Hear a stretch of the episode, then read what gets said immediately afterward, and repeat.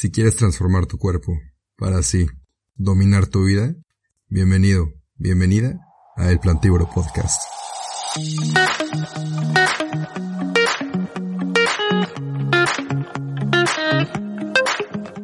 Hola, hola, buenas tardes, días, noches. Bienvenidos, bienvenidas otra vez.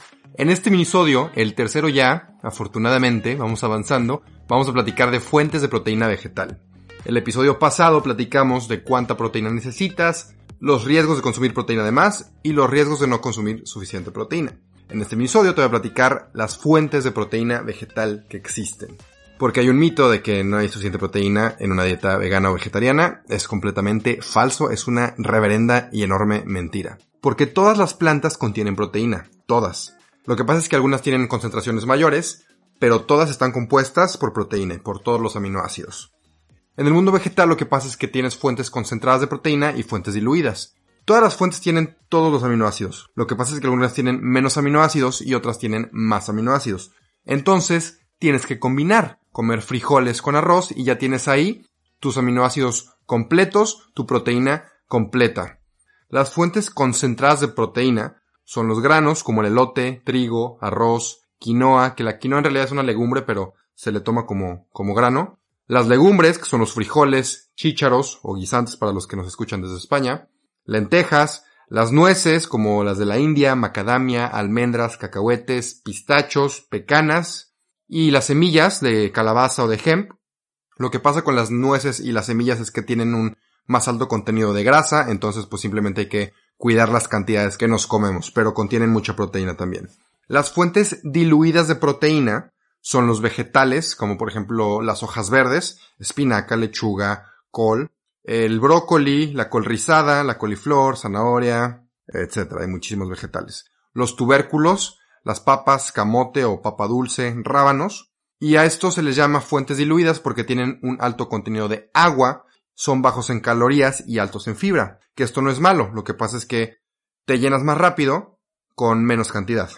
Mientras estés comiendo una dieta variada en plantas donde incluyas tanto legumbres, granos, vegetales, frutas, y mientras estés consumiendo las, tus calorías adecuadas, que esto es también súper importante, ya lo platicamos en el episodio de cómo bajar de peso, es casi imposible que tengas una deficiencia de proteína. Si no estás consumiendo tus calorías suficientes o estás comiendo lo mismo todos los días, obviamente vas a tener deficiencias, sea cual sea tu dieta.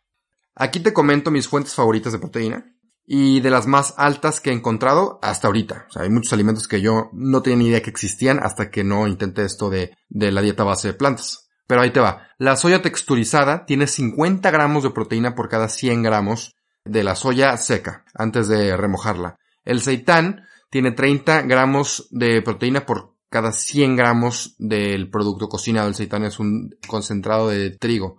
El tempe tiene 20 gramos por cada 100 gramos, el tofu tiene 12 gramos por cada 100, las semillas hemp tienen 10 gramos de proteína por cada 30 gramos o por cada 3 cucharadas, se le puedes echar a prácticamente todos sus platillos. Las lentejas rojas tienen 9 gramos de proteína por cada 100 cocinados. Eh, los frijoles tienen 8 gramos de proteína por cada 100 cocinados también. Y garbanzos, igual cocinados, contienen 7 gramos de proteína por cada 100 gramos cocinados. Mucha gente que intenta una dieta vegana o vegetariana dice que no le sirvió o que tuvo complicaciones o que no tenía energía, pero luego cuando les preguntas que qué comían, normalmente te dicen, no, pues brócoli o verduras al vapor y, y ensaladas. Y lo que pasa es que estos alimentos, a pesar de ser muy saludables, tienen un alto contenido de agua y fibra, como ya les dije, y no son tus fuentes concentradas de calorías y de proteína. Necesitas muchas más fuentes para que tu cuerpo agarre todo lo que necesita. Un conejo, por ejemplo, sí puede sobrevivir en lechuga y zanahoria, pero un humano no. Somos más grandes y requerimos más calorías. Entonces, lo que tenemos que hacer como individuos intentando una dieta base de plantas es comer variado, incluir todos los grupos de comidas, de vegetales, de frutas, de granos, de legumbres a tu dieta y vas a obtener todas las proteínas que necesitas, porque incluso todos los vegetales tienen proteína. Hay unos vegetales que tienen más proteína que otros, y por ejemplo te digo algunos, la espinaca tiene 5.3 gramos de proteína por cada taza, los chícharos o los guisantes tienen, tienen 8.6 gramos por cada taza igual, el brócoli 3.7 gramos, los espárragos o el espárrago tiene 4.3 gramos, entonces con que tú estés consciente de incluir ciertas fuentes altas en proteína en tus platillos, tres, cuatro veces al día, y aparte estás comiendo vegetales, es muy fácil llegarle a tus requerimientos de proteína. Es ilógico pensar que en una dieta base de plantas no se puede ser fuerte. Piensa en esto. Los animales más grandes y fuertes de la Tierra son herbívoros estrictos. Bueno, a veces comen bichitos, ¿verdad? Pero normalmente son herbívoros estrictos como elefantes, hipopótamos, rinocerontes, gorilas, toros, bueyes, alces, venados, jirafas. También la civilización occidental se construyó a base de los mamíferos herbívoros, cuando en los campos se necesitaba jalar la arada, que es que se jala para cosechar el campo, o jalar de carruajes, los animales que se encargaban de esto eran los caballos, las vacas, los burros, los bueyes. No ponías a leones, tigres o perros a tirar de estas máquinas o artefactos. Los animales herbívoros son los más grandes, fuertes y los que tienen el aguante para hacer estas tareas pesadas. Así que por favor, ya hay que tirar este mito por la ventana de que la proteína vegetal es inferior o el típico ¿de dónde vas a sacar tu proteína en una dieta base de plantas?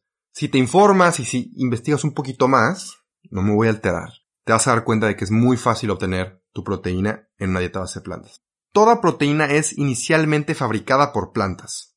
Toda. La proteína que recibes de producto animal es proteína reciclada que el animal obtuvo de las plantas. Así que si te sientes débil en tu dieta vegana, si estás perdiendo peso o músculo, no le eches la culpa a la dieta vegana. Échale la culpa a tu dieta, porque muy probablemente es ahí donde está el problema. Recuerda que se puede hacer una muy buena dieta o una muy mala dieta, sea cual sea tu enfoque. Vegano o vegetariano no equivale a saludable. Pero gracias al Señor, yo estoy aquí para ayudarte.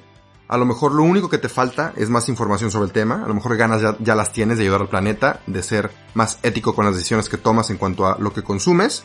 Entonces te falta información acerca de la nutrición. Yo estoy aquí para proveerte con esa información, con la mejor información posible para que seas exitoso o exitosa en esta transición si es que te animas. Así que estate al pendiente por los siguientes episodios. Cada episodio te voy a decir cómo poder optimizar tu salud y cómo ser más fuerte y que esa fortaleza y esa destreza te dure muchos, muchos más años. Así que nos vemos en el siguiente episodio. Recuerda cuidar tu mente, tu cuerpo y tu alma. Adiós.